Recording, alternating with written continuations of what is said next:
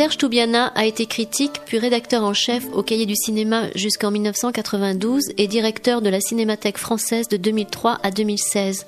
Il est l'auteur d'ouvrages sur le cinéma et réalisateur de documentaires sur François Truffaut, Isabelle Huppert, Amos Guitaille ou encore Charlie Chaplin. Jeudi 13 avril 2017, il était invité à la librairie Ombre Blanche autour de ses mémoires cinématographiques Les fantômes du souvenir, paru chez Grasset, lors d'une rencontre en lien avec la Cinémathèque de Toulouse.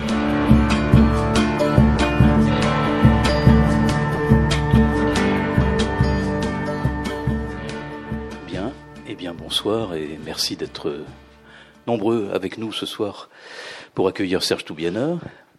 Euh, ça faisait constater que ça faisait quand même bien quelques années que tu n'avais pas eu l'occasion de venir nous rendre visite à, Toulouse. Et donc, euh, nous allons essayer d'activer euh, un peu les fantômes du souvenir. Donc, si vous en voyez passer quelques-uns, surtout ne tirez pas dessus. On va essayer d'abord de, de, de t'entendre. Tu es bien vivant euh, parmi nous et bien vivant avec, avec le cinéma et avec un, avec un livre pour euh, évoquer euh, bah, ses souvenirs. Alors peut-être euh, d'abord préciser un peu, donner quelques détails sur cette soirée qui se poursuivra avec le film de Jacques Becker, Le Trou, à, à 21h, que tu présenteras à la Cinémathèque. Donc je ne vais pas te demander pourquoi le choix du Trou de Jacques Becker, puisque tu devrais quand même normalement t'en expliquer tout à l'heure. Il faudrait que tout le monde vienne à 21h te suivre, nous suivre pour cette, euh, cette séance euh, euh, qui sera, j'imagine, initiée, présentée par Franck Loiret, qui va avec moi partager cette, cet entretien avec, avec toi autour de, des fantômes du souvenir. Peut-être d'abord te, peut-être te représenter, parce que euh, ce, ce, livre, Les fantômes du souvenir, c'est euh, le livre d'une génération au cinéma. Il n'est pas, il n'est pas le seul, mais c'est c'est le livre d'une génération au cinéma et de son rapport au cinéma. Et de son, voilà. Donc, euh, tu as largement parcouru les territoires du cinéma à travers, bah, à travers une, une revue, à travers la cinémathèque, de la Cinémathèque française, pardon, pas la Cinémathèque, puisque surtout il y en a d'autres, nous y viendrons tout à l'heure avec Franck, et puis avec la production, avec, euh, avec les festivals, voilà. Qu'est-ce que qu'est-ce que c'est que cette, euh, ce rapport d'une génération au cinéma? Ah, C'est un rapport euh, à la fois évident et complexe. J'ai commencé mon livre par l'enfance, parce que pour moi, il m'a semblé, semblé évident tout de suite que l'enfance était déjà déterminante dans le rapport qu'on a au cinéma. Et je pense que c'est vrai aujourd'hui aussi. Même si on est sollicité, les enfants sont sollicités par plein d'autres choses, par plein d'autres images possibles. Mais moi, mon enfance, la seule sollicitation, c'était le cinéma. La seule euh, alternative, la seule, je dirais presque, forme d'altérité s'exprimer à travers le cinéma dès mon enfance. Donc je, commence par mon, un chapitre un peu traumatisant euh, sur la Strada que mes parents m'ont emmené avec eux voir. Euh, j'avais 7 ans, je crois. Et c'est vrai que ça a été un, trauma. J'ai eu peur. J'ai, vraiment vu ce film en, me cachant. Et, et le fait de se cacher d'un film, comme on, enfin, je sais pas, ça m'a poursuivi au fond. Ça m'a aidé. Ça m'a, ça, ça a comme donné un point de départ à cette, euh, ce qu'on n'appellerait pas une cinéphilie. La cinéphilie, c'est un mot qui est, venu plus tard dans, le langage, dans les années 60 et, et après. Mais euh, ce rapport premier, et j'allais dire premier primitif avec la Strada, ça a fondé quelque chose. Quoi. D'abord, le fait que mes parents m'y emmènent avec eux, sans doute, je, je dis ça parce que c'est vrai, je, je, me sentais un spectateur euh, clandestin. J'étais pas fait pour ce film. Mais en même temps, c'est ça qui est bien au cinéma, c'est que souvent on n'est pas fait pour le film et on y va quand même en cachette ou, en, dehors de la société, quoi. Et ça, je crois que c'est, pour moi, ça reste, euh, vrai. Même si maintenant. Euh, on parle du cinéma, la, le société a englouti le cinéma, elle en a fait un, territoire de promotionnelles, d'images de marque et autres. Mais pour moi, si j'avais pas été là avec vous aujourd'hui, je serais au cinéma à Paris. J'aurais été au cinéma, en cachette, comme ça, voir un film. C'est-à-dire toujours cette idée que aller au cinéma, c'est prendre un, voler un temps, c'est voler un temps qui, euh, qui ne vous appartient pas, qui est celui du film, sans remettre à lui, euh, y aller seul. J'aime bien y aller seul ou avec ma compagne, mais je préfère y aller seul en fait, parce que c'est c'est plus rapide. C'est ni vu ni connu. Et après, je sors et je me remets dans le, avec les amis, on va dîner, on, a une activité sociale. Mais vous voyez, je, suis et ça c'est né avec la Strada, avec mon, mon ce film de l'enfant. C'est-à-dire mes parents, je leur sais gré de ça. Ils m'ont emmené avec eux.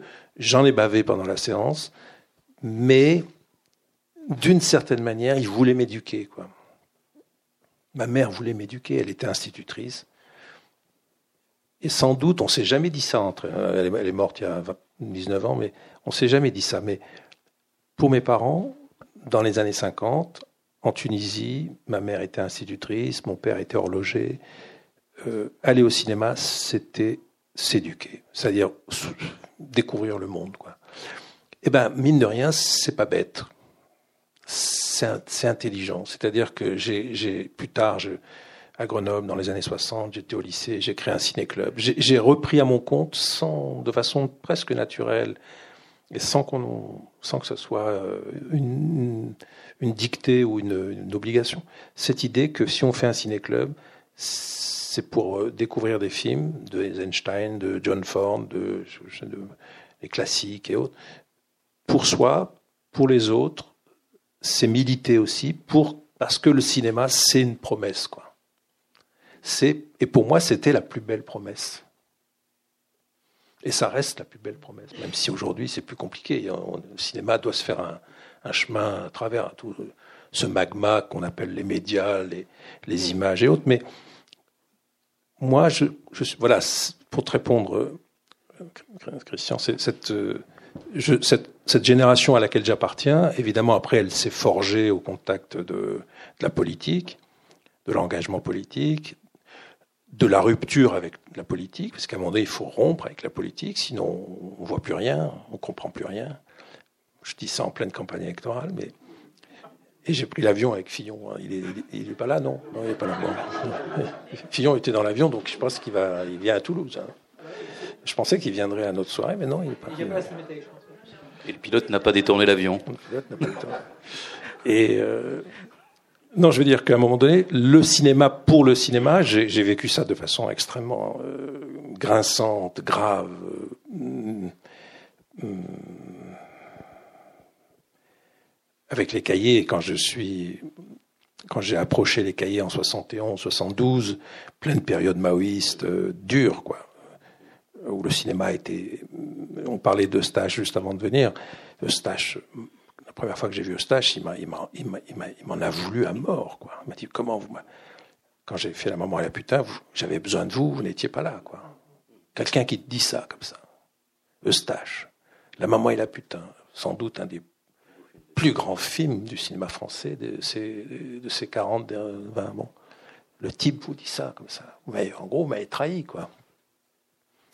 Vous êtes un peu emmerdé, quoi.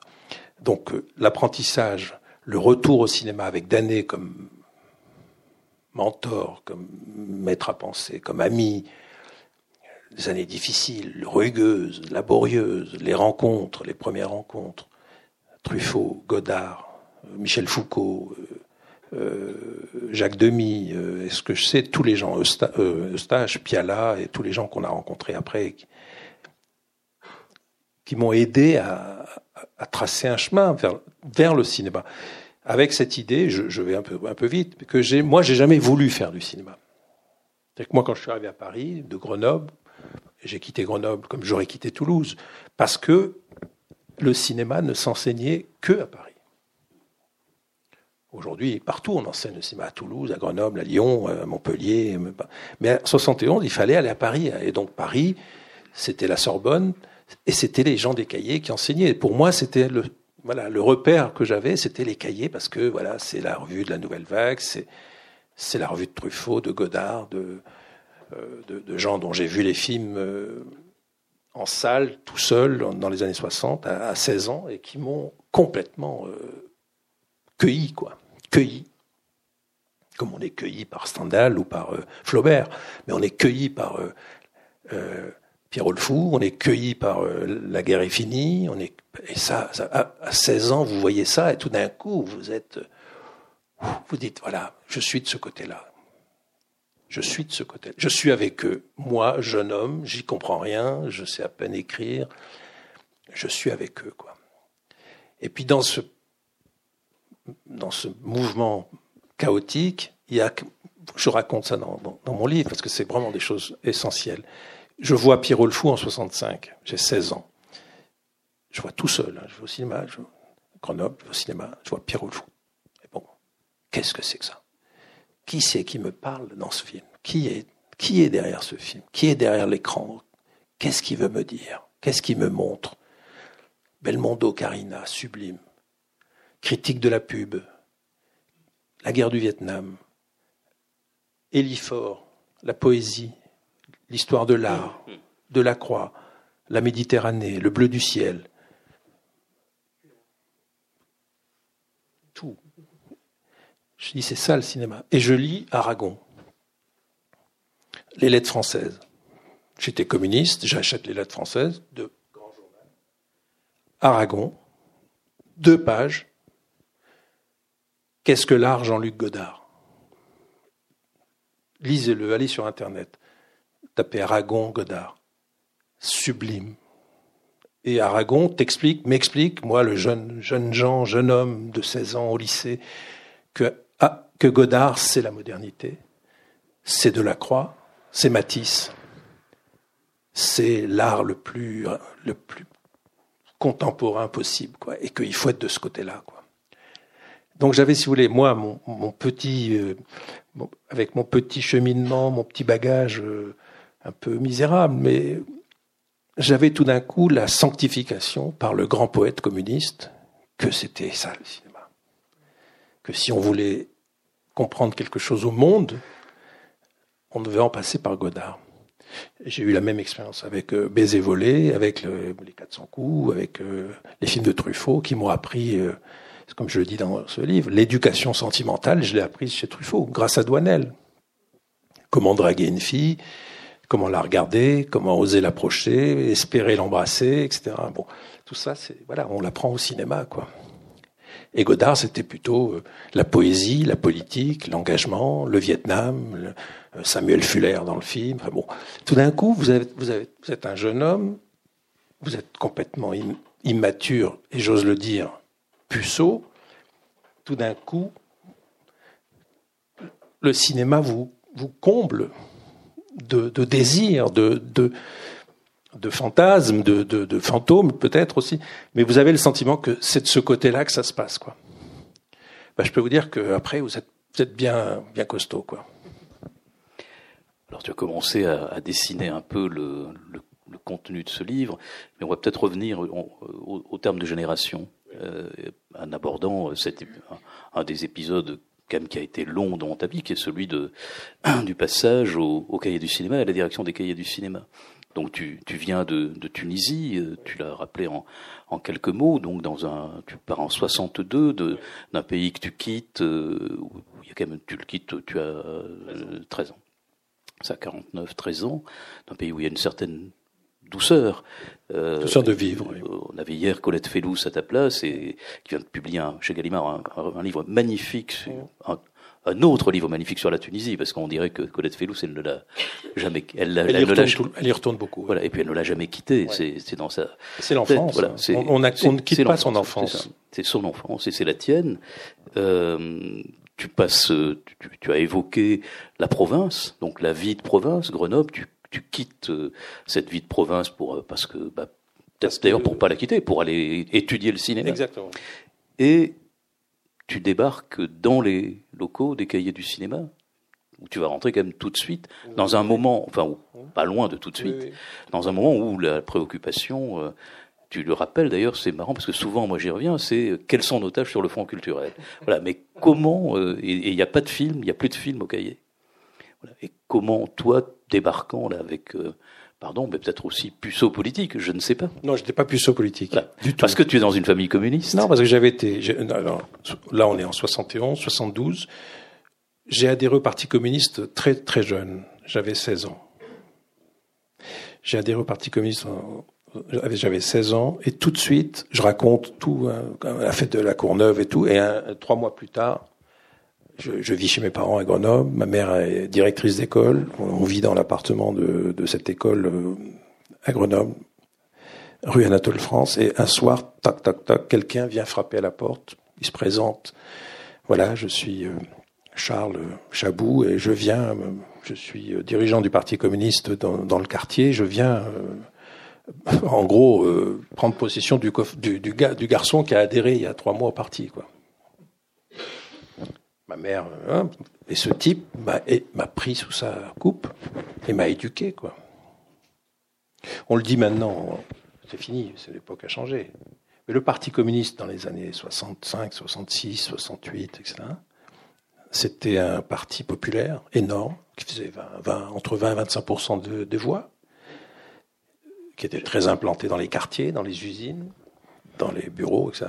Et, tout de suite, ce type m'a le, Parti communiste m'a pris en, charge, m'a éduqué, m'a formé philosophiquement, économiquement. Enfin, on, avait des, manuels, quoi. Lucien Sèvres, tu te souviens? Lucien Sèvres, Roger Garaudy, euh, qui avait mal tourné après, hein? Mal tourné, hein, devenu révisionniste et euh, je sais pas quoi. On apprenait donc le marxisme. Et très vite, ce garçon, cet homme qui était dans une usine, cadre technicien, m'a confié une cellule. Je, suis devenu le directeur, le secrétaire d'une cellule du parti. J'avais 17 ans. Ça veut dire qu'il vous donne des responsabilités, il vous confie une responsabilité, vous l'assumez, vous êtes fier et vous organisez. Alors c'était quoi? On s'occupait des cotisations, il fallait être à jour de sa cotisation, il y avait beaucoup de gens du troisième âge. J'ai rien contre puisque j'en fais partie, mais il y avait beaucoup. Alors la cotisation, vendre l'humanité dimanche, le samedi et le dimanche matin porte à porte, c'était une, corvée, mais il fallait la faire. C'était discriminant, hein, ceux qui faisaient, ceux qui faisaient pas. Distribuer des tracts dans les boîtes aux lettres, voilà, j'étais membre du Parti communiste. Et puis arrive 68. J'ai de la génération, donc c'est ça. 68, je suis, je, à la fac, à Grenoble, je suis inscrit en sciences économiques, je suis au parti. Euh, je me souviens très bien, le 3 mai 68, les manifs ont lieu à Paris. Ça, vient à Grenoble. Grenoble était une ville très marquante hein, euh, politiquement. C'était c'était une ville à gauche avec un, maire génial. Je sais pas si ça vous dit quelque chose. Hubert Dubedou, un type génial. Aujourd'hui, on dirait un, un modèle. Il était écologiste avant qu'on emploie le terme. Il était ce qu'on appelait les gammes, les groupes d'action municipale, où il y avait à la fois PSU. Euh, à l'époque, il n'y avait pas de, c'était pas le PS, c'était la SFIO, les radicaux de gauche. Enfin, c'était une vraie, un vrai maire éclairé, quoi. Et je dis, je vais voir mon, chef de, le chef du parti à Grenoble. Je dis, qu'est-ce qu'est-ce qu'on fait? Il y a une assemblée générale à Grenoble des étudiants. Euh, qu'est-ce qu'on fait? J'étais perplexe, moi, la violence à Paris, les manifs, les barricades et tout. Et le mec me dit, euh, vas-y et freine le mouvement.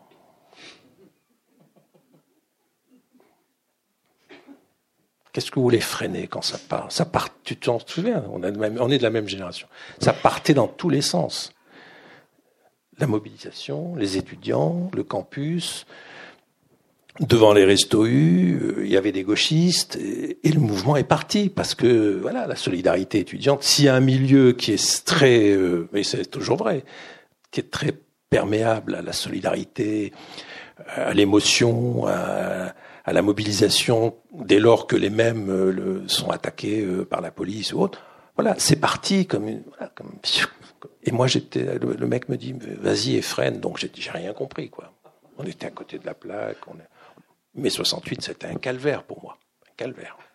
J'étais à côté. Tout raté, quoi. Mais parce que le Parti communiste, je le dis parce que je le sais et je le pense, était profondément hostile à ce mouvement de contestation qu'il ne contrôlait pas. Qu'il ne contrôlait pas. Donc, euh, alors ce qui s'est passé, c'est que toute chose a une fin. Le 21 août 68, bah, les, chars soviétiques sont, entrés dans Prague. Moi, j'étais absolument choqué. Choqué. Qu'est-ce que c'est que ça? Pays, un pays, un pays socialiste euh, envahit un pays frère, comme on disait à l'époque, un pays frère. Hein. J'ai été réveillé mon meilleur copain qui était rentré au parti avec moi. J'ai été le réveiller, il dormait. J'ai dit mais Bernard, ça peut pas. Enfin, il faut qu'on fasse quelque chose, quoi. On s'est fait vider du parti parce qu'on était hostile à l'invasion de la Tchécoslovaquie. Donc quand euh, j'avais 68, j'ai 19 ans. Donc tout ça, si tu veux, adhérer au parti, m'occuper d'une cellule, quitter le parti, rater 68. Donc j'avais une expérience politique. Elle valait ce qu'elle valait, mais elle était quand même très, très mature, quoi. Et quand j'arrive au cahier ou, dans l'environnement des cahiers, je les vois eux sur, la, sur les positions, tu t'en souviens sans doute, du mouvement de tel quel, mouvement de juin 71, se radicalisant, adoptant euh, les positions de la révolution culturelle prolétarienne en Chine. Moi, j'étais devenu pro-chinois depuis tout ça, c'est bon, je raconte tout ça, mais c'est pas toujours très marrant. Et je m'aperçois que je, je, je, m'approche des cahiers, ils me font travailler, ils me font écrire dans les cahiers des choses que j'ai du mal à lire aujourd'hui, tellement c'est pénible à lire. Mais je me dis, c'est bizarre que cette revue, qui est la revue de André Bazin, qui est la revue de Truffaut, de Godard, de, la Nouvelle Vague, de Romer, hein, de Rivette, cette revue qui a quand même euh, un prestige, un, patrimoine euh, sublime, je la vois en train de s'en, éloigner et même s'en, dessaisir quasiment au profit de ce que tu appelles le Front culturel révolutionnaire, auquel j'ai souscrit. Hein. J'ai écrit des trucs, je, je l'assume parce qu'on ne peut pas effacer ce qu'on a écrit, mais c'est c'est pas loin du crime contre l'humanité, tu vois. non, mais c'est vrai. On a, on est, on est, on s'est engouffré dans cette espèce de période maoïste des cahiers, dont je peux dire, même si ça peut paraître immodeste, que j'ai été assez vite un des premiers à percevoir l'inanité et la, et la folie, quoi. Tu as freiné, finalement, tu as freiné le mouvement au cahier, alors c'est ça. Et, tu, et, le, et, le, cinéma revient, revient dans les cahiers du cinéma. Très lentement. Godard, Straub. Oui. Euh, Truffaut. Euh, non, Truffaut, c'est plus compliqué. Truffaut, ça a été une bataille euh, très longue. Oui, Straub. Mais Straub, il n'avait jamais quitté les cahiers. Hmm. Godard non plus. C'était de, de. Kramer. Kramer, oui. On a découvert Kramer avec Milestone, 76. Euh, ça a été très lent de retrouver le goût du cinéma pendant toute cette période, le cinéma américain est, banni, à part Kramer, qui est un indépendant, un indépendant. presque européen. Presque européen, il, vient s'installer à mm. Paris, mais la haine de l'impérialisme américain, donc tout le cinéma américain est blacklisté, c'est le cas de le dire. On a tout raté, quoi. Tout raté. On a, tu, cherches dans les cahiers les, premiers films de Coppola, de Scorsese, de Brian De Palma, de, ce que je sais, euh, de Spielberg. rien. Mais rien. On n'en parle pas et on est souverain, on s'en fout. On ne se sent pas coupable. Mais dans ce moment-là, se, va se créer un, duo euh, qui est le duo Toubiana ouais. Voilà, et mmh. c'est un peu, un peu l'homme euh, d'une vie pour le cinéma et l'homme de ta vie pour le cinéma. Ah oui, Danet, je dois tout, moi. Lui dois tout. Tout simplement, il était mon prof, donc il donnait des cours. Il était chargé de cours à Sancier. J'allais à ses cours. Et il avait une, particularité d'année, c'est que d'abord, il était très bavard. Tu, tu l'as connu pas, tout, pas du tout. D'année parlait tout le temps. Pendant le cours, bien sûr, c'est son rôle, mais après le cours aussi. Donc on allait sur le trottoir de Sancier et il continuait à parler. Et moi, je restais et j'écoutais parce que j'apprenais, quoi. J'ai toujours appris, moi, avec les, gens plus âgés. J'écoute et puis je m'en fais mon, miel, quoi. Et il s'est pris de sympathie pour moi parce que je l'écoutais bien, quoi. J'étais un bon, un bon écouteur. En 74, euh, les cahiers sont à la ramasse. il y a un, comité de rédaction auquel j'assiste alors que j'étais pas encore dans la rédaction et les deux rédacteurs en chef qui étaient Jean-Louis Comolli et Jean Narboni sont un peu mis à l'écart ou se mettent à l'écart eux-mêmes tellement ils avaient fait d'erreurs euh, stratégiques. Et les cahiers étaient vraiment moribonds et je me souviens un tour de table de la rédaction et Serge levant le doigt, mais très timidement, quoi. Qui veut s'occuper des cahiers? Et il dit, moi j'ai du temps, je suis libre. C'est comme ça qu'il a, pris les cahiers. Et, il s'est mis secrétaire de rédaction, c'est un minimal, le poste le plus le plus modeste, quoi. parce qu'on sortait de la révolution culturelle prolétarienne, souvenez-vous, pour ceux qui connaissent, où la notion de hiérarchie était mais haïe par eux. Mao Tse-tung. Il fallait plus, les profs étaient critiqués par les élèves, les, il fallait tout remettre, sans remettre au garde rouge. C'est ça, ça là. Comment? Je dis ça n'a pas cessé, les profs critiqués par les élèves, c'est autre Oui, mais là-bas, c'était la terreur. Là-bas, on, ce qu'on ne savait pas, c'était la terreur. Les mecs, les mecs sont morts. Il y a eu des morts, des milliers de morts, des millions de morts. Donc nous, au cahier, on ne signait plus, on, signait, des, on signait groupe les noms étaient bannis, le nom. Donc là, Dané dit bon, moi je veux bien, et Serge va m'aider parce qu'il a le sens pratique. C'est vrai. On s'est installé. J'ai trouvé des nouveaux bureaux à la Bastille, très modestes. On n'avait plus d'argent, plus rien. Et je, dis aussi, ce qui a sauvé les cahiers en 74, c'est les abonnements des universités américaines parce que les, universités américaines s'abonnaient aux cahiers tous les ans par, euh, de façon automatique, sans se rendre compte que les cahiers sortaient plus quasiment euh, 3-4 numéros par an au lieu de 12. mais s'abonnaient, donc l'argent nous aidait à survivre. J'ai trouvé un, local, euh, passage de la boule blanche, tout petit, et on a avec un bureau carré, et, Serge et moi, on, avait, on a partagé ce bureau pendant 7 ans. Donc tous les jours, on, travaillait ensemble. On apprenait à refaire une revue, surtout lui, il a pris un pied intégral, à refaire une revue, à découper les textes, à les coller. Puis on a, on a, j'ai grandi à ses côtés, j'ai profité de sa gentillesse. Il était très intelligent, très amical, euh, pas très heureux. Ça a duré quand même quelques années. Puis un jour, il me dit, euh, 81, il me dit, ouais, écoute, j'ai une chose à t'annoncer. J'ai dit, oui. Ben voilà, Serge Julie me propose d'aller à Libération. Euh, je suis payé 5000 francs, c'est formidable, j'ai très envie, donc voilà, je m'en vais. Je, suis resté un peu hébété, quoi. Comment on va faire sans toi? T'inquiète pas, euh, t'inquiète pas. T'inquiète pas, je serai toujours à côté. Là aussi, le comité de rédaction se réunit, Serge annonce son départ et il dit, je crois que Serge est tout à fait capable de prendre la relève ça arrive pas souvent dans une vie, ça. Deux fois, trois fois, mais c'est des moments historiques. Pour, dans une vie, c'est. Et je me suis retrouvé rédacteur en chef. 81. 81. En même temps que Mitterrand. Et là, j'ai pris, le, voilà, je me suis amusé. J'ai eu une décennie magnifique. J'ai dit, allez, on va aux États-Unis, on va rattraper notre retard. On va, j'emmène Assayas, qui est tout jeune, j'emmène euh, Raymond Depardon, photographe, Serge Le Perron va à Los Angeles, Dané va à New York, Jean-Paul Fargier, tout ça. On fait un numéro spécial américain, sublime, épais comme ça. On en fait deux même. Et là, les cahiers repartent. Quoi. C'est vraiment, on repart à la conquête du cinéma et ça a été des, pour moi une aventure superbe. Allez découvrir sur place comment ça se faisait le cinéma, les auteurs. Euh, je raconte aussi le seul qui n'ait pas voulu nous recevoir. C'est formidable ça. Le, seul, sur Casavetes. Le seul qui n'a pas voulu nous recevoir, c'est John Casavetes. On était triste. On a essayé de l'avoir tout. On a posé cinq questions au téléphone. Il a répondu par oui ou par non. Il ne voulait pas.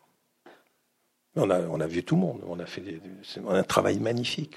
Mais vraiment, du vrai journalisme, du vrai reportage, de la vraie critique. Voilà, ça a été des, une expérience. Ça, c'est 81, donc j'avais 30, 31 ans, 32 ans.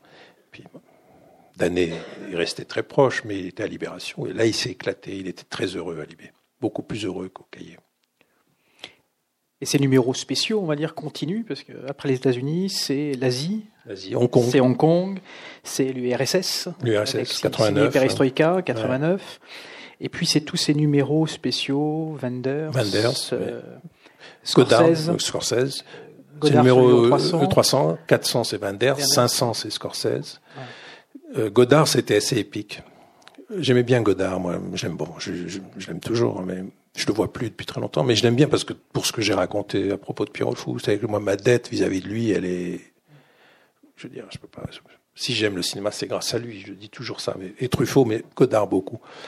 Parce que vraiment, quand j'ai vu les masculins, féminins, euh, tous les films des années 60, enfin, c'était la chinoise que j'avais été voir à Avignon. J'étais tout jeune. hein.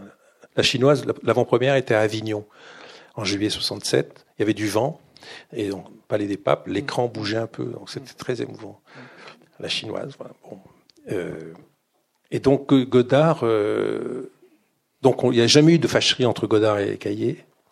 Et à un moment donné, il, s'a- bon, il, nous, il disait beaucoup de mal de nous quand même, parce qu'il dit, il dit, il dit- Godard, il dit beaucoup de mal des, des gens qui l'aiment, qui l'aiment. Il, il aime pas qu'on l'admire. En fait, il n'aime pas les amis. Il préfère. euh, bon, enfin, il dit du mal. Il dit ouais, moi, si je si je faisais une revue, elle serait elle serait meilleure. Et à un moment, il dit bah écoutez, je voudrais euh, faire. euh, je voudrais faire un numéro des cahiers. Vous, vous me confiez un numéro des cahiers, mais je vous payerai. Ah. À l'époque, on avait vachement besoin d'argent. Et donc, j'ai dit d'accord. Je dis d'accord. Donc, c'est moi qui m'occupe d'un peu du business au cahier. D'année n'était pas fait là-dessus. Et il me dit bon, je vous donnerai 100 000 francs. C'était beaucoup d'argent. 100 000 francs. Et euh, donc, je prends le train pour aller à. Il habitait à Rolles. Et je vais le voir. Il me dit, ah non, je peux te donner que 50 000. Bon, je suis parti avec 50 000. 50 000 francs, c'est-à-dire, euh, je sais pas comment on pourrait dire aujourd'hui, euh, 5 millions de centimes, mais bon, c'était beaucoup. Je suis rentré en train avec le chèque, j'étais posé à la banque, ça nous a euh, amené un ballon d'oxygène absolument indispensable. Et Godard, moi j'a- j'aime beaucoup avec lui parce que les rapports sont très... Il, m'aimait bien, bon, il m'aimait bien parler de business aussi, l'argent, l'argent c'est très important pour lui. Et il a fabriqué ce numéro 300. Donc je lui dis, voilà, vous faites un numéro 300. Et il a fait un numéro 300 où il se moque des cahiers, évidemment. Mais le numéro 300, il est culte. Si vous en avez un, il faut le garder parce que parce qu'il est, il est, il est, comment on dit, il est pas culte, il est, il y a un mot, je sais pas. Collector. Collector, voilà. Donc si vous en avez, gardez-le. Et dans, dedans, il y a des lettres. Il écrit une lettre à Alain Tanner, une lettre à, à Alain Sard, une, une lettre à Jean-Paul, à Jean-Pierre Assam, qui était son producteur, une lettre à plein de, voilà. Il se moque des gens, il attaque les gens. Bon, il peut pas s'empêcher d'attaquer les gens, Godard, sur un plan moral ou politique. Donc on se faisait aussi attaquer, Serge Lanier et moi. Mais on était très contents parce que le numéro marchait très bien. Et en plus, il nous avait donné de l'argent. Mais la première fois où j'étais voir Godard, c'était en 75. Je raconte ça aussi dans mon livre. C'était très émouvant parce que c'était à Grenoble. Moi, j'avais quitté Grenoble quatre ans auparavant. Et lui s'était installé à Grenoble. Pourquoi il s'était installé à Grenoble? Parce qu'il s'était retiré du cinéma. Il avait arrêté. Il faisait des films militants, des films en vidéo. Il avait choisi Grenoble parce que c'est entre la Suisse et Paris. Donc, donc on a, on va- avec Danet, on va à Grenoble. Et je me souviens très bien, c'était une soirée très, très impressionnante. Quoi. Moi, j'étais jeune. Déjà, chez, Godard, euh, chaque fois, après, j'étais le voir plusieurs fois en Suisse. Godard, c'est la clinique. quoi. Et tout est propre, tout est impeccable. Tout est rangé. Mieux, ouais, comme ça. Mieux. La table, la lampe au-dessus. Enfin, il n'y a rien. Il n'y a pas un, gramme de un grain de poussière. Il se met en face de nous et il a parlé pendant deux heures. Je comprenais rien. Mais j'avais le sentiment que c'était important. Danet essayait de dialoguer, mais quand c'est très difficile d'en placer une avec Godard, et Danet c'est très difficile aussi de l'arrêter quand il part. Donc, on est sorti, c'était très impressionnant. On a été prendre une. J'avais loué deux chambres d'hôtel un peu plus loin dans la région de Grenoble, puisque je connaissais très bien. Ça, c'était la, la rencontre avec Godard, et la même année, on va voir Truffaut. Et ça, c'est une rencontre géniale. Je disais à Danet, c'est pas possible qu'on soit fâché avec Truffaut. Truffaut, c'est c'est- la mémoire de cette revue. C'est il a écrit au cahier. euh, il est actionnaire des cahiers. On a besoin d'argent. Il faut aller le taper. Euh, il me dit, écoute, fais-lui une lettre. Je la signe avec toi. Bon, j'écris une lettre que j'ai retrouvée dans les archives de Truffaut. J'en ai honte de cette lettre tellement elle est maladroite et est bête, quoi. Elle, est dans le, elle, est dans, le livre. Donc on écrit à Truffaut, on signe tous les deux, Serge et Serge, et coup de téléphone de sa secrétaire, Monsieur François Truffaut veut vous recevoir. On prend le métro à Bastille, on va aux Champs-Élysées, rue Marbeuf, rue Robert Étienne, deuxième étage, on sonne, on nous fait rentrer, et je remarque une chose qui m'a frappé. Dans le bureau de Truffaut, il y avait une double porte. Il y avait une porte en bois, et puis derrière une porte capitonnée, tu sais, comme il y a chez les notaires. Je me suis dit, ce type, il est surprotégé. Il nous fait asseoir dans un canapé en cuir. Lui, il y avait une table comme un ovale et lui en face. Et je vois qu'il est très timide. C'est impressionnant de voir Truffaut pour la première fois. 75, il a, il a 43 ans. Non, il est en 32, oui, il a 43 ans. Donc il est jeune. Hein? Il meurt 10 ans après Non, il meurt, oui, 9 ans après. Il meurt en 84. Mais pour moi, il était jeune. Bon, et moi, j'étais beaucoup plus jeune. Non et il est timide. Et il nous regarde avec ses yeux noirs, très séduisants, très timides. Bon. Et d'année se lance en disant voilà, on, va refaire une revue de cinéma. Hein, hein. Euh, maintenant, voilà, on va reprendre un peu goût au cinéma. Et moi, je lui dis oui, d'ailleurs, on aurait besoin d'être aidé parce qu'on a des problèmes d'argent et tout. Il nous laisse parler. Et il nous dit voilà, bon, j'ai bien pris note. J'ai deux choses à vous dire. La première, c'est si vous aviez eu du courage, vous auriez dû créer une nouvelle revue et pas vous servir des cahiers du cinéma pour publier vos textes marxistes-léninistes. Parce que bah, André Bazin n'avait pas créé les cahiers pour cela. C'est quand même, tu vois, le, la, gifle, boum. Et la deuxième chose, vous avez besoin de, vous venez pour me demander mon aide. Je je serai dorénavant avec vous d'une neutralité bienveillante. Au revoir. On est parti avec Dané, la queue basse, comme ça. On a repris le métro, Bastille, on s'est rien dit. Qu'est-ce qu'il a voulu dire? Neutralité bienveillante, qu'est-ce que ça veut dire? J'ai commencé une psychanalyse l'année suivante. il va la faire, là. Je crois qu'il a. Neutralité bienveillante. C'est une phrase d'analyste. Hein. En gros, je suis, voilà, je serai avec vous. Euh, attentif, mais faites vos preuves. Je, peux, je, vous dis, j'assure que cette phrase m'a donné une, une impulsion, une détermination, une énergie, une rage pour refaire de cette revue une vraie revue de cinéma dont Truffaut aurait pu être fier. Ça m'a pris des années. Hmm. J'ai noué une relation avec lui d'estime. On se voyait tous les deux assez souvent, dès qu'il était à Paris pour libre d'un tournage. On déjeunait ensemble et tout. On s'est échangé quelques lettres. Il est devenu ami des cahiers. Il a donné beaucoup de preuves de son, amitié et il est mort en 84. Ça a été un, cataclysme. Et en 92, après cette époque des, cahiers, parce que c'est le moment où là, un autre moment de bascule dans votre dans votre parcours, vous choisissez de faire autre chose, et à ce moment-là, vous faites un, film, un documentaire sur Truffaut justement je trouvais qu'il manquait un film sur Truffaut. Je voulais, je trouvais que le, je trouvais que l'œuvre de Truffaut et la, la, complexité de son œuvre étaient mal euh, perçues par la critique, y compris au cahier. Je me suis beaucoup battu au cahier pour imposer Truffaut, parce que les gens aimaient Godard, et pour eux c'était exclusif de Truffaut. Ils aimaient Godard et Straub, ça, pouvait, ça impliquait qu'on ne puisse pas aimer Truffaut. Je comprenais pas. Moi, je voyais dans l'œuvre de Truffaut une radicalité hum, romanesque une, une radicalité. Je voyais la mort, je voyais le, je voyais la, voilà, l'amour jusqu'à jusqu'à jusqu'à la mort. Je, revoyais Jules et Jim récemment, ça me frappait quoi. Et je me disais mais non, vous vous, vous trompez. Truffaut, c'est un grand, euh, c'est un cinéaste qui regarde derrière lui. C'est pas un moderne comme Godard, mais c'est quelqu'un qui a une radicalité aussi à lui. Voyez les deux Anglaises et le continent, voyez la, femme d'à côté, voyez, ça c'est plus tard, mais voyez l'homme qui aimait les femmes, que j'adore. Voyez tous ces films, il y a, y a une radicalité romanesque, quoi. Ça va jusqu'à la mort. Et je l'ai imposé, vraiment, je l'ai imposé, je me suis battu, et, ça m'a été euh, reconnu plus tard par des gens comme Desplechin, Assayas. Desplechin un jour m'a dit, c'est grâce à toi, c'est grâce à toi, au cahier, que moi j'aime Truffaut parce qu'il était à l'époque très jeune, il lisait les cahiers, il n'avait pas fait la Fémis. Donc il a fallu imposer Truffaut au cahier, sinon, et c'est la Chambre verte qui a, fait de la bascule. 79. parce que La Chambre verte, c'est un film euh, évidemment très radical sur ce que ça raconte. Mais voilà, c'est des bagarres que j'ai menées avec la conviction qu'on pouvait aimer aussi Godard. Sans, c'était pas du tout euh, l'un contre l'autre, c'était l'un plus l'autre. Dans, le livre, on, sent une très grande tendresse envers, envers Truffaut. Enfin, je me disais peut-être que, parce que vous dites à plusieurs moments que vous n'avez jamais eu euh, ce désir de faire du cinéma, de devenir cinéaste, ce qui aurait été votre parcours euh, au cahier, ça. Après, beaucoup, beaucoup, beaucoup, passent, pas tous, pas tous, et pas tous, et pas tous ont réussi. Et je me disais peut-être que Truffaut, c'est peut-être le, cinéaste que vous auriez aimé être. Non, non. C'est vrai que j'ai beaucoup aimé le bonhomme. Le bonhomme m'a beaucoup euh, séduit.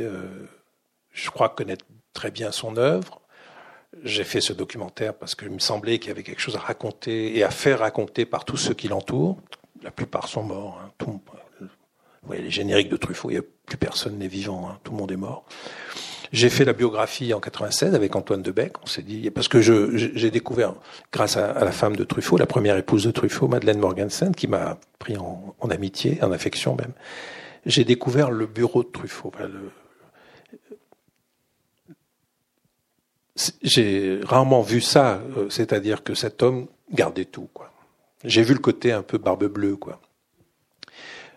Toute son histoire était là, dans des boîtes, dans des archives, son enfance, tout, tout, était là. Il, avait, il gardait tout. Il s'entourait de sa propre... Alors qu'il était très, très travailleur. Hein. Truffaut n'a pas... Que vous regardez l'activité de Truffaut jusqu'à sa mort, c'était il y avait tout le temps un film en chantier, deux films en chantier, trois films en chantier, et il en faisait un par an. Mais il, était bien organisé, il avait une, secrétaire, il y avait Suzanne Schiffman dans le bureau d'à côté, il y, avait son directeur de production, Marcel Berber, tout ça dans, le même espace. Et il y avait une, belle pièce avec les archives. C'est-à-dire ce type, c'est pour ça que quand je parle de la, la pièce capitonnée, je me dis ce type, j'ai eu cette image de lui qui me semble parfaitement juste. Ce type a trouvé refuge dans le cinéma. Il s'est protégé. De quoi, je ne sais pas? De sa jeunesse, de ses fantômes à lui, de sa jeunesse, de son père qui n'était pas son père, qu'il a découvert et que j'ai découvert dans les archives. Quand Madeleine m'a dit vous pouvez travailler dans les archives, on a ouvert les boîtes avec Debec tout était là, les feuilles, les factures de costumes, les feuilles médicales, euh, les correspondances, euh, les dossiers par film, euh, il gardait tout. La folie de l'archive. Donc je dis, je ne sais pas s'il pensait un jour qu'il y aurait une biographie de lui ou s'il l'écrirait lui-même. Mais c'est évident qu'il avait laissé tout en place pour qu'un jour quelqu'un, et il se trouve que c'était moi qui en avais le désir, Debec aussi, qui est historien, on, je dis bah, faisons-le ensemble. On a demandé, on est passé un examen. La famille a voulu nous examiner. Il y avait d'autres candidats pour faire une biographie de Truffaut. Olivier Todd, par exemple. Donc on est passé en examen devant Madeleine, Laura Truffaut, Eva Truffaut, et on a été choisi. Mais je suis sûr que c'est une responsabilité. Hein.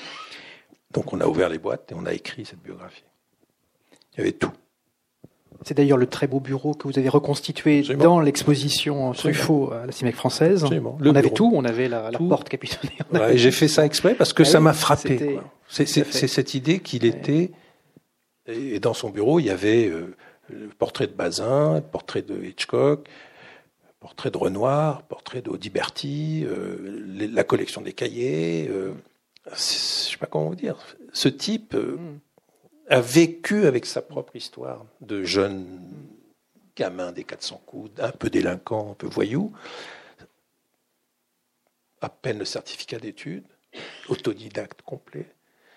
Et là, maintenant, je connais mieux ses archives, parce qu'il y a les archives, les correspondances avec Rossellini, avec Audiberti, avec euh, Renoir, avec euh, Cocteau, avec euh, Bradbury, avec ce type, à, Henri Pierre Rocher, ce type qui était un autodidacte, avait une fascination pour les, les, écrivains.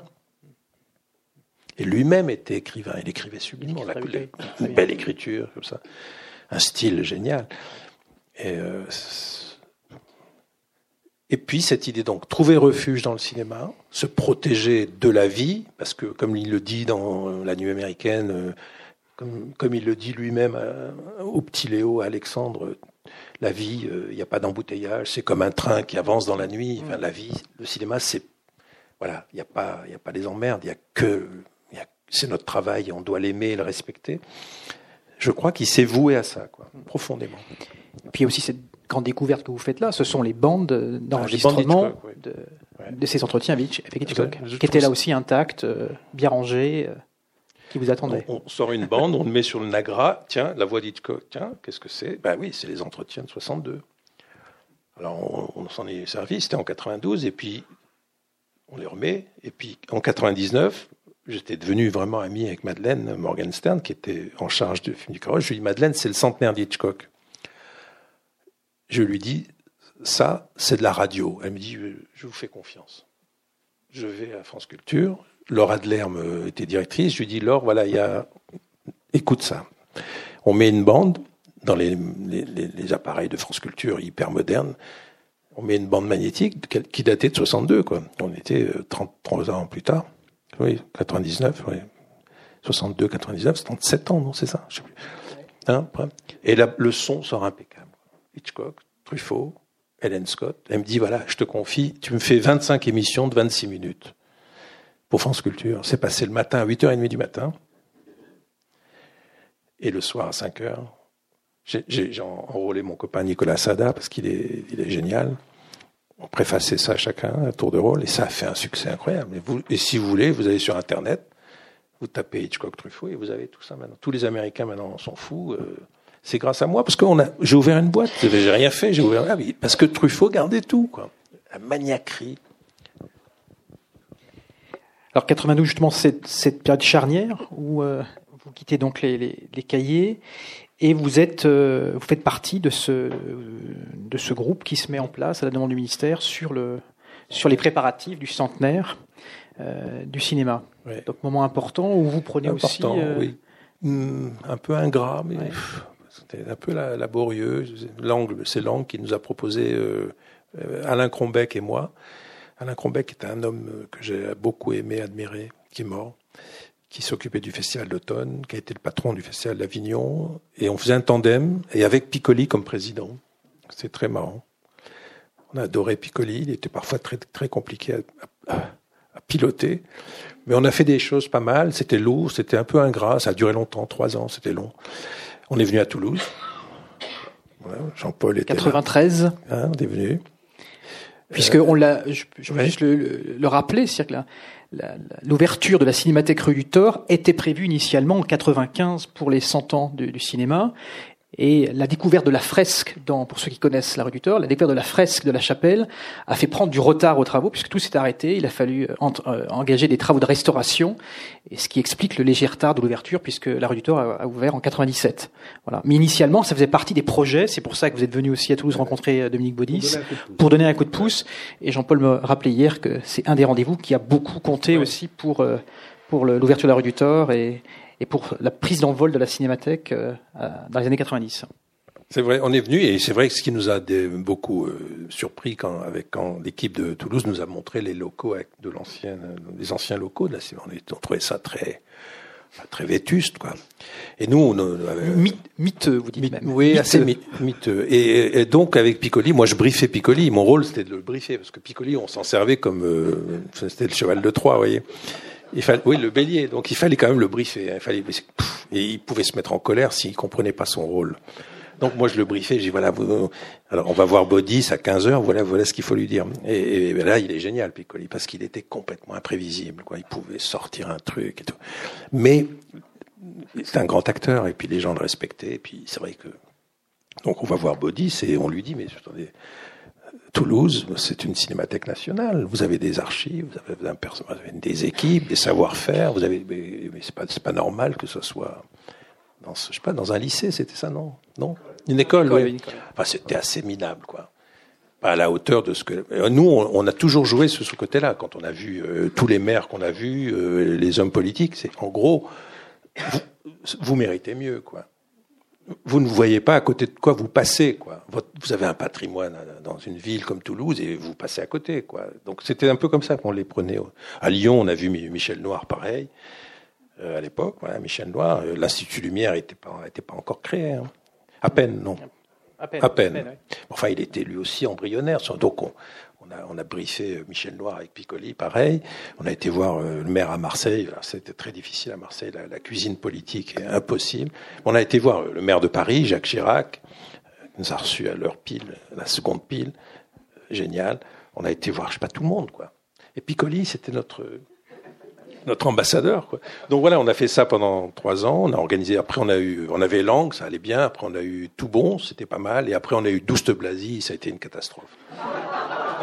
On l'a eu nous aussi, Serge. Hein. On, l'a eu nous aussi. Il a été à Toulouse. Ah ben oui, il était après Baudis. ça a été une catastrophe ou pas? Je me prononcerai pas là-dessus. Non? Hein, à Lourdes, à Lourdes. Mais moi, comme ministre, c'était une après, on, on, s'est beaucoup moqué de lui quand il était ministre des Affaires étrangères. On l'appelait le connard laqué. Il avait plein de mots. Il avait... alors on va passer à autre chose. Non, mais il avait plein de noms, ça me faisait rire. Je sais pas. Euh... Non, j'ai pas d'avis parce que maintenant il a une carrière internationale. Mais je sais que comme ministre de la Culture, c'était pénible parce qu'il comprenait rien et puis c'était pas son truc. Il avait pas du tout de pré... il était pas du tout prédestiné à être ministre de la Culture. Le Mickey d'Orsay, non Oui, il avait, non, il avait plein de surnoms, ce type. Mickey d'Orsay, c'est pas mal. Bon, ce, centenaire a quand même été un succès au final. Et c'était non, ça a été un succès dans la mesure où ça a, ça, ça a aidé à pérenniser des projets. Voilà. Je pense que vous Toulouse aurait réussi sans nous. Ça a donné un petit peu des coups d'éclairage euh, sur des, le patrimoine en général. La France est un pays de patrimoine, mais ce patrimoine souvent n'était pas pas, visible, pas valorisé, pas pris en compte, que les politiques s'en foutent, euh, s'en foutaient. Ça a un peu aidé à ça. Euh, et puis, ça a fait basculer quand même quelque chose que j'ai ressenti après, cette idée que le cinéma, au fond, avait, avait un siècle derrière lui et que et qu'il avait le loisir de se retourner derrière lui. Donc ça, ça a beaucoup euh, permis le développement de politiques patrimoniales dans les cinémathèques, dans les institutions culturelles, y compris à l'étranger, comme si on, est, on, découvrait la richesse de notre propre histoire. Quoi. Moi, je, raconte ça parce que je, moi, j'ai été critique de cinéma, je m'intéressais au cinéma contemporain, mais là, j'ai appris énormément de choses grâce à ce travail sur les archives, les films Lumière, les films Méliès, rencontrer les ayants droit, les, les, détenteurs de catalogues, et que, et que tout ça, au fond, était un peu en gestation et attendait de pouvoir éclore grâce à ces manifestations du centenaire. Ça a servi beaucoup à ça. Et est-ce qu'on peut dire que pour vous, de votre parcours, c'est ça aussi qui a préparé la page suivante? Non. non. pas forcément? La suite. Euh, non. C'est, non, parce que c'est après, c'est après moi je suis, j'ai voulu quitter les cahiers, je me suis battu pour quitter les cahiers parce que j'en avais marre d'être critique, quoi.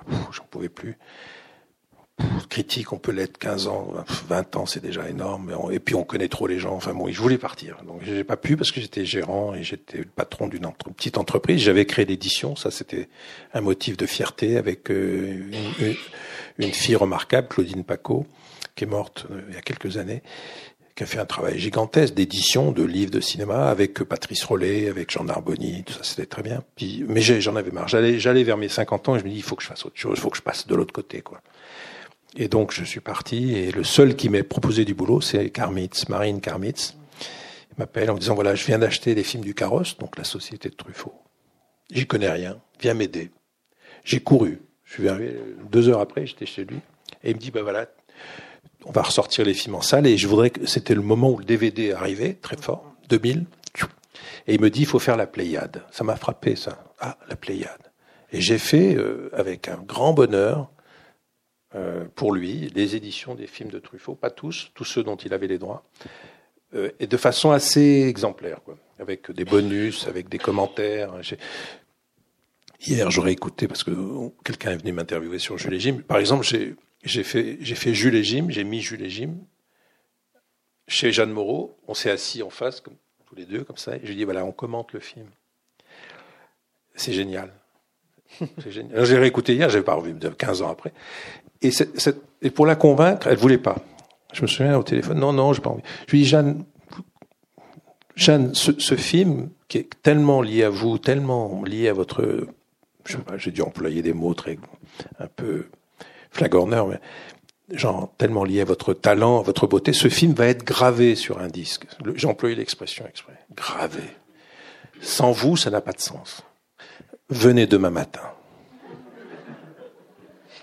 Génial. Il y a des trucs comme ça. Il faut avoir le, faut employer le bon mot. Gravé. En gros, ça va être gravé, donc ça, on va plus y toucher. Venez demain matin. Et je suis venu, on s'est assis côte à côte. On a mis un, une cassette euh, près, ouais, et j'ai deux micros et, elle commente le film. Et c'est, je hier. Oh, c'est magnifique. Ce qu'elle dit, c'est magnifique. Euh, le tournage, l'euphorie, les, couleurs de ses écharpes, alors que le film est en noir et blanc, les rapports avec Truffaut. Euh, voilà, c'est magnifique. Puis c'est un film que j'adore. Donc on a fait une très belle édition DVD. Et puis j'ai pris goût. J'ai fait un film sur Isabelle Père. D'ailleurs, je suis venu tourner à Toulouse. Elle, elle tournait Médée, elle jouait Médée euh, ici. Donc, euh, Isabelle, c'est une amie. J'aime beaucoup Isabelle. J'avais interviewé au cahier. On est devenus amis. Et quand j'ai quitté les cahiers, je me dis qu'est-ce que je vais faire de ma vie? Je lui dis Isabelle, je t'invite à déjeuner. Et puis euh, je lui dis j'aimerais bien faire un documentaire sur toi. Elle me dit d'accord. Je m'accrochais à un projet pour ne pas euh, rester à rien foutre. Donc j'ai filmé Isabelle répétant m'aider à Berthier, à Avignon, venant à Toulouse plus tard, allant sur un tournage de Chabrol, sur la pianiste d'Anneke. Je l'ai suivi pendant un an. C'est génial quand vous suivez quelqu'un qui vous fait confiance, vous la filmez dans des situations de travail un peu intimes et tout, c'est magnifique. Elle, se laissait faire. Donc j'ai fait ce film pour Arte. Donc voilà, j'ai changé de métier, et puis euh, un jour, euh, la conseillère du ministre, du nouveau ministre, Ayagon m'appelle. Voilà, le ministre veut te confier une mission. Est-ce que tu acceptes? Je lui dis oui, j'ai du temps. C'est vrai, j'avais du temps. J'étais à mi-temps chez MK2. Et voilà, il veut comprendre, il veut comprendre le patrimoine. Il, ne sait pas ce qu'il va faire avec le bâtiment de Guéry. Euh, Est-ce qu'il va le donner à qui? Je dis je, je, veux bien. Je me mets au travail. Je fais un rapport, six mois de travail, très très excitant. Vous allez voir tout le monde. Je suis venu ici, j'ai vu tout le monde, toutes les cinémathèques en région, les, les gens de cinéma. Je fais un rapport. Et mon idée, il, faut être très politique dans ce cas-là. Il faut dire qu'est-ce qu'on veut défendre, qu'est-ce qu'on veut proposer au ministre, parce que si on est convaincant, il, peut être convaincu. Et donc je lui dis voilà, Monsieur le ministre, la Cinémathèque française, elle est maltraitée actuellement. Vous lui avez, enfin, les ministres antérieurs à vous ont promis le palais de Tokyo, ils n'ont pas tenu promesse. Aujourd'hui, il faut, il faut un engagement fort, ferme de votre part et demander à la Cinémathèque qu'elle s'engage aussi, parce que la Cinémathèque, c'était, enfin, comme ici, ça a dû l'être aussi. C'était un panier de crabes, c'était, on se méfie de l'État, mais on demande de l'argent à l'État. Euh, c'est mal géré, euh, c'est pas transparent, c'est des querelles, c'est des assemblées générales houleuses, c'est des directeurs qui, qui tiennent pas la route. Euh, ça allait pas, quoi. Et je dis au ministre, il faut toper avec eux. J'ai dit employer le mot, toper avec eux. On vous donne Bercy, je vous donne Bercy, mais à condition que vous vous réformez. Il dit, on va faire comme il a dit. Il dit ça à Guillaume Cerruti, son directeur, il faut, il faut faire comme il a dit. Et mon rapport, je lui remets un jour mon rapport, et j'allais chez Piala après, qui était en train de mourir, parce que Piala est un homme très important dans ma vie, qui, avait une maison pas loin, dans, le Gers, et qui était très lié à Toscan du Plantier, qui a été votre président à la Cinémathèque de Toulouse, même s'ils étaient fâchés. Quelle horreur. Piala était fâché avec Toscan, il voulait plus en entendre parler. C'était horrible, horrible. Qu'est-ce qu'il en Toscan souffrait énormément. Et je remets mon, mon rapport au ministre. C'est un truc très politique. Il prend en photo et tout. Et il me dit, maintenant c'est une question d'homme. Et il me regarde. Et moi je baisse les yeux. J'avais compris. C'est une question d'homme. En gros, ça veut dire maintenant, euh, c'est vous, quoi. Je dis, maintenant, j'ai pas fait le rapport pour ça, moi. J'ai fait un rapport pour, pour le ministre, mais c'est pas pour avoir le job. J'avais j'étais très bien là où j'étais. Et tout le monde, Martine Offroy était vice-présidente, qui était votre présidente. Et il y a une querelle au sein du conseil d'administration de la Cinémathèque pour ou contre le rapport que j'avais remis, qui était plutôt bien foutu, euh, très, très, très équilibré et favorable à la Cinémathèque. Et dans le conseil d'administration, les gens se divisent sur, sur le rapport et à un moment donné, le ministre dit bon ben il faut un directeur quoi. Et le président de la Cinémathèque dit oui, je vais vous trouver un et le ministre leur dit mais non, moi j'ai tout bien là comme candidat, trouvez mieux si vous trouvez mieux, mais si vous trouvez pas mieux, ça sera tout bien là. Et là, on en revient au maoïsme. Le président de la Cinémathèque, Jean-Charles Taquella, dit non, je veux pas Toubiana, il a été maoïste quand il était jeune. Alors quelqu'un lui a dit, écoutez, il a été maoïste, mais il est quand même, capable de travailler pour Ayagon, donc il, a, mis, de l'eau dans son vin. Et Jean-Charles Taquella, avec qui je suis devenu ami d'ailleurs, parce qu'il il est très content de ce qui s'est passé après, il a, préféré démissionner. Il a démissionné, il a dit, je veux pas nommer Toubiana. Martine Offroy a été nommée, elle était vice-présidente, elle été présidente par intérim avec Humbert Balzan, et ils m'ont nommé. Et donc, je reçois un coup de téléphone. J'étais à France Culture, je, faisais des missions de radio, je m'amusais beaucoup. Voilà, tu es nommé directeur national. Je voulais pas le job. Mais je m'étais pris de sympathie et de, plus de sympathie. Je m'étais pris d'affection pour cette institution qui était euh, malade, bancale, euh, mal aimée, euh, maltraité. Euh, je suis arrivé j'ai dit voilà, euh, les équipes, je leur ai dit ben voilà, moi je suis directeur. Euh, ils étaient 25 autour de moi. Il y en a qui, me tournaient au sens et le dos, ils se méfiaient. J'aurais dit écoutez, moi je viens, je suis directeur, voilà, on va, on va aller à Bercy. Je vais vous emmener voir le, les chantiers et vous allez voir comme c'est bien. Donc j'ai fait une pédagogie par l'exemple positif. Vous allez voir, on va aller à Bercy, on va avoir trois salles. On va avoir un, espace de musée, un espace d'exposition temporaire, une librairie, une bibliothèque. On va accueillir des publics, des activités éducatives. Vous allez voir, ça va être mieux. Et quand vous avez ça, et que vous êtes convaincu, c'est ce que je vous disais tout à l'heure, c'est ma théorie du management. Je ne sais pas comment tu fais toi, non? C'est que quand vous avez 30 personnes, 40 personnes. J'ai eu 200 personnes, 220 personnes. C'est beaucoup à, diriger. C'est ma théorie du management. Il y en a un tiers qui est avec vous, qui partant. Les jeunes, dynamiques, voilà. Il y en a un tiers qui se dit, bon, on va voir, je prendrai le train si ça me plaît, mais je suis pas sûr. Et il y en a un tiers qui est contre. Il y a toujours un tiers qui est contre. Ils sont contre parce que c'est change. Voilà, il faut travailler un peu plus, il faut se bouger, il faut avoir un peu d'imagination, d'énergie. Ils sont contre. Eh ben, c'est la loi dans toute, toute euh, quantité humaine. Vous avez un tiers qui est partant, vous partez avec eux, ils ont l'enthousiasme, la jeunesse, l'envie, et le deuxième tiers se met en branle et vous suit parce que c'est, il n'y a pas d'autre solution. Eh ben, c'est comme ça qu'on réussit. C'est comme ça qu'on réussit. Et vous avez toujours un tiers qui fait la gueule, qui est pas content. Tant pis pour eux. Tant pis pour eux. Ils, ils sont pas vidés, ils sont là, ils touchent leur salaire. tant pis pour eux.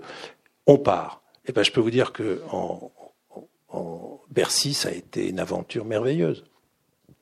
J'avais Claude Berry comme président, pas simple, pas facile, pas facile du tout. Il m'appelle, il faut faire Renoir, Renoir. Bon, qu'est-ce que c'est que ça? Renoir, Renoir il avait raison. On n'avait jamais fait Renoir, Renoir, père et fils. Je lui dis, mais Claude, venez, venez, déjeuner samedi, il y aura Serge Lemoine, le président d'Orsay, vous verrez. Je vais chez, Claude, chez Claude Berry, rue de Lille. Serge Lemoine est là, il me dit, oui, oui, vous aurez autant de Renoir que vous voulez. On a eu 35 tableaux de Renoir. Valeur d'assurance incalculable. Incalculable. Des milliards. Je me suis mis au travail avec un, copain, Mathieu Orléans, que j'ai engagé, qui est toujours là d'ailleurs. On a revu tout Renoir et on a essayé de, voilà, qu'est-ce qu'on pourrait montrer de Renoir à côté d'un tableau de son père? Un bonheur.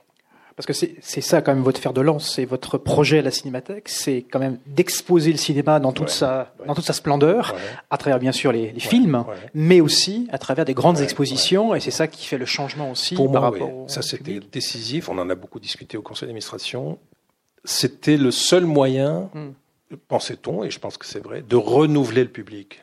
Le public des cinéphiles, il est, même à Paris, qui est une grande ville, est assez restreint. Puis il fréquente la Cinémathèque, il va au Forum des images, il va aux salles dans les salles de quartier latin, il va voir des films récents, il voit la télé comme tout le monde. Si on veut élargir le public, il faut des événements de bonne qualité, bien sûr, comme l'Expo Renoir, l'Expo Almodovar, aussi c'est une idée de Claude Berry, l'expo Tim Burton qui a été un triomphe, l'expo Kubrick, l'expo Tati. Et là, il y a un autre public qui vient, un public curieux, Euh, beaucoup d'enfants, des parents, les familles, les classes, les gens viennent en groupe pour, pour étudier le cinéma.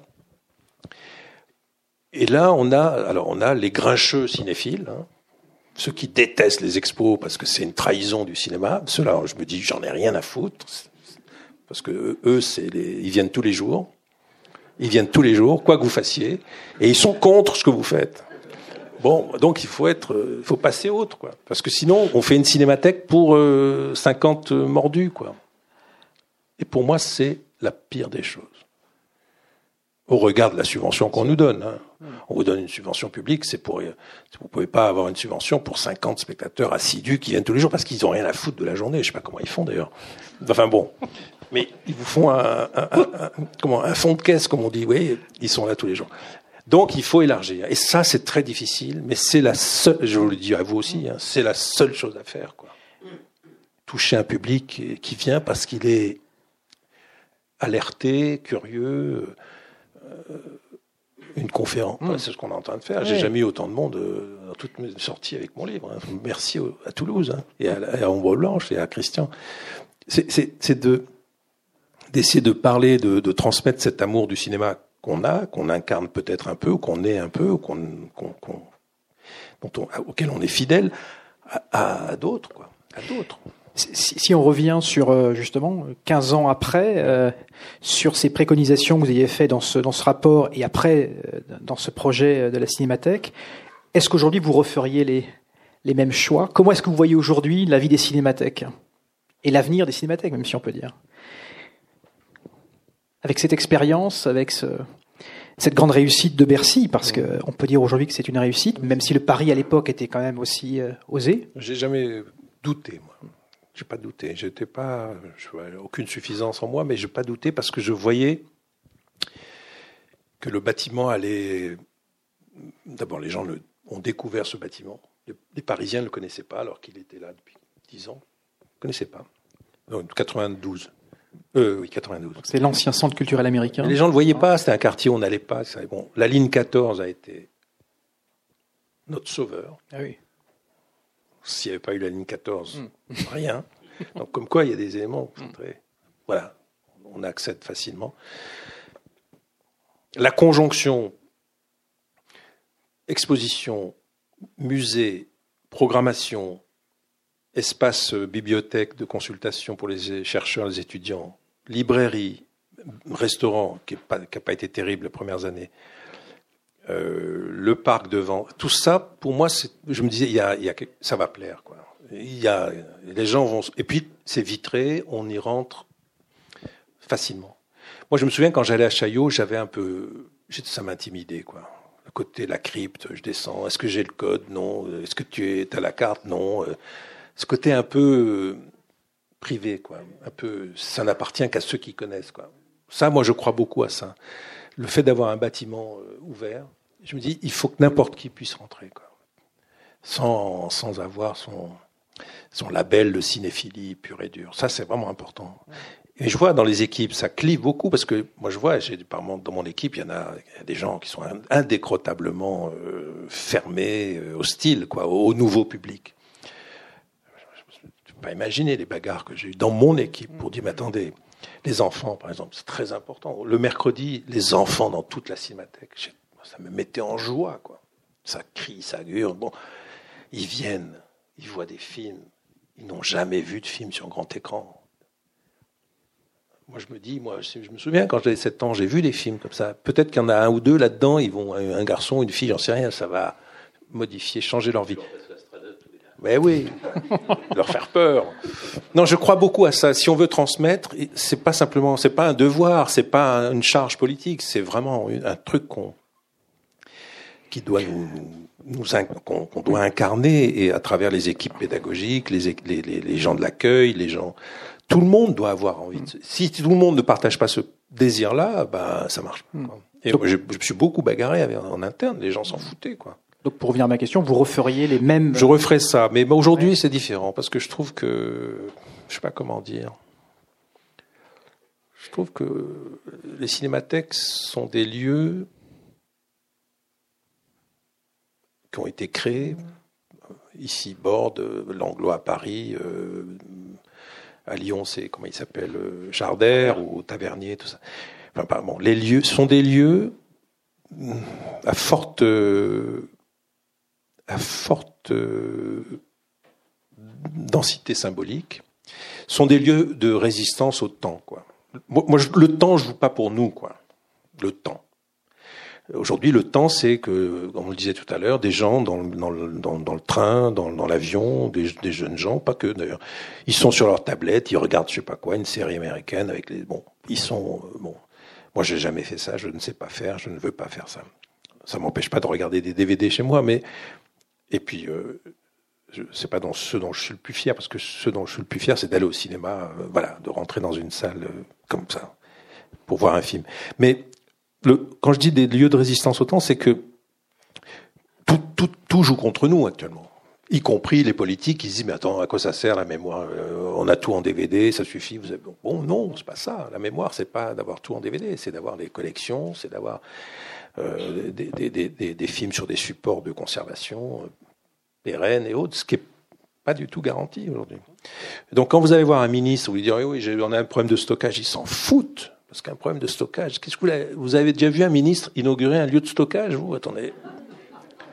Or, c'est essentiel, c'est essentiel d'avoir des lieux de stockage aux bonnes conditions. Et je, on avait euh, j'étais venu inaugurer Balma en 2004. Et, on me, tu me dis que maintenant, 20, 20 non, 15 ans, 14 ans après, il est déjà saturé, etc. Ben, je, vous dis bon, courage, mais il faut y aller. Il faut, il faut convaincre les élus, la ville, le conseil général, la région, que c'est un, un, un, instrument indispensable au service des collectivités, pas au service de 30 personnes qui. Hein, et une chance, et une chance, une opportunité, une belle opportunité. Que, voilà. Donc c'est ce, il faut toujours se, trouver ce, ce langage vis-à-vis des, des, responsables, des financiers, des banques, les, les, les, élus, les leur dire attendez, c'est une opportunité pour tout le monde. C'est pas ça, j'ai su le trouver. J'ai adoré aller voir les banquiers, les assurances pour demander de l'argent. Le dernier que j'ai vu avant de partir d'Esmatec, c'est Bolloré. Je l'ai pas raconté ça. J'ai pas raconté parce que ça aurait été. Mais Bolloré, ouais. J'ai un directeur de la, communication qui est très actif. Il me dit, je suis en discussion avec le, le, numéro 2 de chez Vivendi, tout ça. On veut lui demander une subvention pour l'expo Scorsese. Très belle expo. Je pense qu'on va avoir un rendez-vous avec lui. Vous venez avec moi. Je dis, bien sûr, je viens avec vous. Le rendez-vous a lieu chez Vivendi. Bon. Il m'appelle une heure avant. Non, non, le rendez-vous est changé. Il a lieu à Canal+. Bon, on va à Canal+. On arrive à Canal+, on monte à l'étage au sixième, étage de la présidence, et le type, directeur de la communication de Vivendi, anglais, qui d'ailleurs à Brive, il, il est président du club de rugby de Brive, Simon Gillam, plutôt charmant, bien élevé, très, anglais. Il vient nous voir et dit, président Bolloré veut vous voir. Ah, c'était pas prévu. Je rentre dans la salle du conseil d'administration, je raconte ça. Elle était vide, je viens avec mon ami, mon collaborateur, Jean-Christophe. Bolloré fait le tour de la salle, très grande. J'ai beaucoup d'admiration pour vous, et il me serre la main. Ah, bon. J'aime beaucoup le cinéma. Bravo pour tout ce que vous faites. J'ai aimé le cinéma grâce à Costa Gavras quand j'ai vu Z. Il faut qu'on travaille ensemble. Oh. Bon. D'ailleurs, euh, Simon, vous vous occupez de tout. Il faut qu'on travaille ensemble. Bon. Et il se met à me parler de l'Afrique. On a parlé de cinéma pendant deux minutes, et après l'Afrique. L'Afrique. Sa passion, c'est l'Afrique. Hein? Et des trains. Trains, hein? Des salles de cinéma qui va ouvrir, des salles de spectacle. Et l'Afrique, sa passion. C'est-à-dire qu'il mise sur l'Afrique comme une passion, et une passion euh, pécuniaire aussi. C'est pas que c'est pas que pour la gloire, mais une vraie passion. Et je lui dis voilà, bon, hein, euh, pas de problème, on va on va travailler ensemble. On s'en va, on descend. Et son numéro 2 nous appelle, on était en bas dans, au parking, et il dit, c'est d'accord, vous aurez un million deux cent cinquante mille euros. Alors qu'il s'était donné trois jours de réflexion. Pas du tout, c'était, je suis parti, donc j'ai quitté la Cinémathèque avec le mécénat de Bolloré. Alors, qu'est-ce qu'il faut faire? Dire du mal de Bolloré? Oui, on peut dire du mal de Bolloré. Moi, je sais qu'il m'a reçu en un quart d'heure et qu'il a voulu sceller un partenariat. Je ne sais pas si ça t'arrive ici, qu'est-ce que tu fais? Ah ben, c'est, ce qu'on est en train d'essayer de faire en ce moment, n'est-ce pas, Christian et, Donc on, va prendre des leçons auprès, auprès de Serge. Alors il faut tout. Non, mais moi je. Ça a l'air efficace. Hein. C'est compliqué parce qu'il était dans, dans, le collimateur de plein de journalistes, à juste titre d'ailleurs. Mais moi, avec moi, il a été extrêmement correct. Je ne sais pas si qu'est-ce qu'il y, qu y, avait de caché derrière tout ça, mais je sais qu'on est parti, on, est, on, est, on, avait notre. Moi, je suis parti avec un, un chèque de. Il s'est engagé sur cinq ans et il s'est engagé pour l'expo Scorsese. Il nous a donné voilà, 150 000 euros de mécénat, plus 250 000 euros, multiplié par 5 ans. Bon, quand vous avez ça, j'en ai, j'ai fait trois, quatre fois dans ma vie, c'est, c'est pas mal. parce que c'est votre boulot, quand vous êtes directeur d'une institution, trouver de l'argent privé pour suppléer à la, à, la baisse de subventions publiques, parce que c'est un, c'est un jeu, c'est un jeu d'équilibre qu'il faut trouver. Mais il faut le trouver euh, en ayant une proposition forte. En disant, voilà, on va faire quelque chose de bien ensemble. Si vous faites le, si vous pleurnichez, ça marche pas. Ils n'aiment pas ça. C'est pareil pour les élus, les politiques. Il faut leur dire, mais on a une chance. Vous avez une chance. On est votre chance. On incarne cette chance pour vous et votre ville, votre agglomération, votre communauté urbaine, tout ce que. C'est, il faut positiver complètement ce qu'on, fait, ce que vous faites, ce que j'ai fait, ce que tu, toi, t'es privé, toi. Il, faudrait qu'ils viennent mécènes. Mais c'est, vraiment une. Et c'est très difficile parce que dans notre tradition culturelle, on n'est pas bon. On considère que la subvention c'est un, devoir absolu, mais non, il faut la gagner aussi. Il faut la gagner. Il faut la gagner en, en incarnant un projet, quoi. Et ce projet, c'est pas le, c'est pas mon projet, c'est le projet qui est porté par des équipes avec euh, en, direction du jeune public, des scolaires, des professeurs, des partenaires. Euh, on apporte quelque chose à la ville, à Toulouse. On apporte quelque chose, une tonalité, une lumière, une euh, dimension qui, si elle n'existait pas, bah, manquerait terriblement. Tu vois, c'est comme ça. Je retourne la proposition. Euh, c'est pour moi la seule façon de, de, de se mettre dans le bon mouvement. Quoi. Après, vous avez des élus qui sont des fermés, abrutis, qui ont des priorités autres, qui sont contre la culture. On, on, ça peut être pire encore hein, si, euh, si ça tourne mal. Euh, si ça tourne mal le, le, 23 avril, ça peut être pire. Hein. Mais je, je, me, je, me, refuse à, à, à considérer les, les, les, ministres ou autres, de droite ou de gauche, c'est pareil. Hein. J'ai dit ça parce que c'est vrai. Je le pense, j'ai appris ça. J'ai dit ça souvent. J'ai eu six ministres euh, en 13 ans. Six, c'est beaucoup. Trois, trois et trois. Trois de droite, trois de gauche. Il reste deux ans, en moyenne. Donc, hein, vous pouvez pas vraiment établir une relation de confiance. Mais j'ai appris une chose, c'est que avec les ministres, je, il faut jamais être un problème, il faut toujours être la solution de leur problème. Les ministres, ils ont, ils ont des dossiers partout, ils les règlent souvent mal. Et quand vous êtes, vous, un problème, il faut leur dire, mais non, je ne suis pas votre problème, je suis la solution à votre problème. Il faut inverser la chose. Et là, ils vous voient, ils vous voient d'un bon œil, parce que vous leur enlevez une épine du pied. Ils ont que des problèmes, les ministres. Est-ce que je nomme celui-là? Est-ce que je nomme celle-là? Est-ce que j'ouvre ça? Est-ce que je donne... C'est compliqué. Ils font des erreurs tout le temps. Ils sont mal conseillés, ils y vont pas, ils connaissent pas le terrain. Et ça, on les dit, attendez, moi, Toulouse, je, suis la solution de votre problème. Voilà mon problème. Je, le résous, votre problème. Soyez mon partenaire. Vous, finissez le, livre sur cette, euh, sur cette phrase qui dit, voilà, finalement, quand je regarde ces ces années qui sont écoulées, j'ai été réparateur de deux institutions, les cahiers, réparateur, réparateur des cahiers et de, et de la Civique française. Vous dites aussi à un autre moment, au moment de la Civique française, quand on vous propose d'être, euh, avant euh, d'être, euh, d'être choisi, vous d'être désigné, vous dites, moi je suis pas candidat, mais disponible. Voilà. Et je ressens ça beaucoup dans votre parcours, ce, le fait que bah, vous êtes là au bon moment et finalement que vous êtes très ouvert à ce qui peut arriver. C'est comme ça que vous avez aussi pris, euh, comme on l'a vu là dans cette discussion, pas mal de virages euh, dans votre dans votre parcours et et, euh, et quelqu'un aussi beaucoup dans le dans le faire, dans le dans l'entreprise, dans la. Coppola dit à un moment donné, euh, euh, il dit de lui-même qu'il est un, industriel artiste. Oui, ça me plaît beaucoup ça. J'aime beaucoup ça. Je crois beaucoup à ça. Rossellini est un industriel artiste. Rossellini parlait d'argent plus mieux. Et Godard a tout appris de Rossellini. On croit que c'est un grand artiste comme ça au-dessus. Pas du tout. Il est, il est là à séduire des banquiers, des gens qu'il finance parce que c'était c'est des gens qui avaient besoin d'argent, c'était des, artistes qui avaient une vision, mais il avait fallu des moyens. Sur la réparation, c'est parce que je, c'est quelque chose que j'ai un peu, c'est une dette envers mon père. Mon père était horloger bijoutier comme son père. Et quand j'étais jeune, ils ont voulu que je sois horloger bijoutier. J'ai pas voulu, évidemment. Donc, ma mère et lui m'ont emmené dans une école à Cluse et j'ai raté l'examen d'entrée exprès. Je voulais pas devenir horloger, je voulais faire autre chose, journaliste. Euh, et donc, euh, et mon père est mort il y a quelques années, 12 ans, et je me suis rendu compte que jusqu'à jusqu'à sa mort, il savait pas ce que je faisais dans la vie. Il comprenait pas. Mais quel est ton métier? Il comprenait pas. Euh, je gagne ma vie, t'inquiète pas. Mais tu gagnes ta vie, mais t'inquiète pas, papa. Je gagne ma vie. Et quand il est mort, je me suis dit mais c'est bizarre. J'ai pas j'ai pas trouvé la métaphore pour lui parler.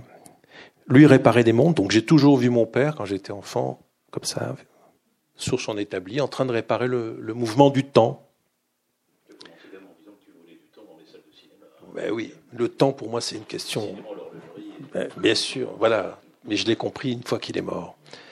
Et que les frères Lumière avaient inventé leur mécanisme d'enclenchement de la pellicule avec le, la croix de Malte. Et qu'au fond, le cinéma est né de l'horlogerie, quasiment, du mouvement du temps. Et si j'avais eu cette, l'intelligence et le, l'aplomb, le, la propos de dire à papa, mais papa, je fais le même métier que toi, je répare le temps on se serait compris. Donc je l'ai appris, j'ai compris après, donc de façon posthume, et je termine là-dessus. Et c'est vrai que j'ai réparé les cahiers du cinéma, je les ai réparés, quoi. J'ai réparé la cinémathèque, euh, oui, modestement, je l'ai remise un peu euh, sur ses, bon, sur son bon mécanisme. Et qu'au fond, le, le temps, le cinéma, c'est du temps, c'est de l'espace et du temps. On en fait un usage euh, souvent, le plus souvent inconscient, on s'en rend pas compte. Mais moi, j'en suis très conscient maintenant de cette notion du temps de, quel temps on dispose, comment on, en, jouit carrément. Quand on va au cinéma, quand on aime le cinéma, quand on rencontre tous les, je raconte euh, quelques rencontres essentielles de, ma vie de critique avec euh, Spielberg. Euh, Spielberg, c'est quand il venait à la Cinémathèque, mais quand j'ai été voir Eastwood, par exemple, c'est resté quoi, parce que parce que non seulement je l'ai rencontré, mais on a passé deux jours ensemble quoi. Deux, jours, deux jours et demi ensemble. Je suis monté dans son avion, on a dîné ensemble le soir. Euh, j'ai exploré toute son équipe. Il nous a parce que c'était les cahiers. Quoi. Et ça, c'était en 2000. Les cahiers, c'était une, mmh. c'était une César, un César, magnifique. Les gens, tout le monde connaît. En Asie, en Russie, aux États-Unis, les cahiers du cinéma, oui, c'est la revue de la nouvelle vague. Donc c'est cet instrument-là qu'on a failli euh, bousiller à une époque. Je suis assez fier qu'on l'ait réparé, quoi. Voilà, ça a servi. On reste sur cette, euh, oui, à la salle, bien sûr.